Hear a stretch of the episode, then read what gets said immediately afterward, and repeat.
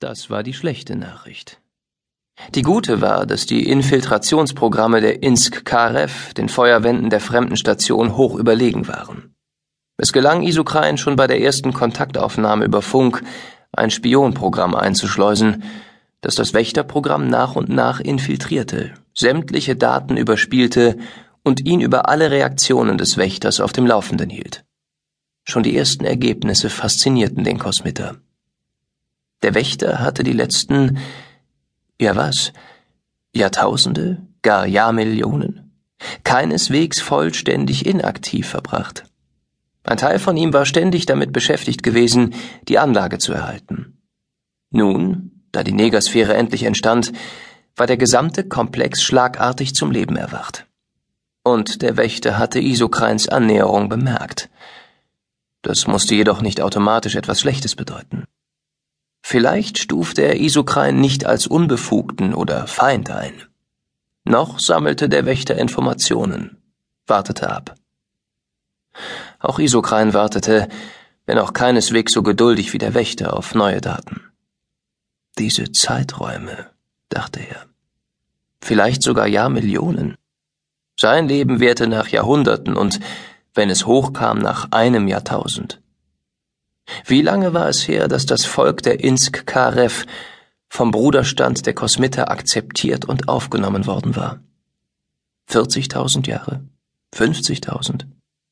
Er musste in ganz anderen Zeitkategorien denken. Ungeduldig rief er die in einem steten Strom eintreffenden Daten ab. Noch immer hatte sich der Wächter nicht entschieden.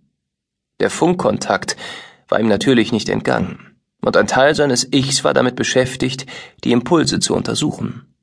Eine eindeutige Identifikation der Eindringlinge oder aber Besucher war ihm nicht möglich. Genau darauf hatte Isokrein gehofft. Geduld, mahnte er sich zur Vorsicht.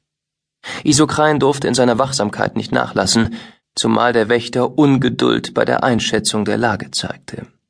Obwohl der Hüter der Station kein Zeitgefühl im herkömmlichen Sinne besaß, dauerte ihm die eindeutige Identifizierung des Eindringlings oder Besuchers zu lange. Isokrains Schiff näherte sich nur zaghaft einer Schleuse. Der Wächter kannte sie als acht, aber als es sie erreicht hatte, unternahm er wieder nichts. Der Wächter schien zu begreifen, dass dies kein Verhalten war, das von der Besatzung zu erwarten war. Andererseits mochte die verstrichene Zeit zu Veränderungen geführt haben.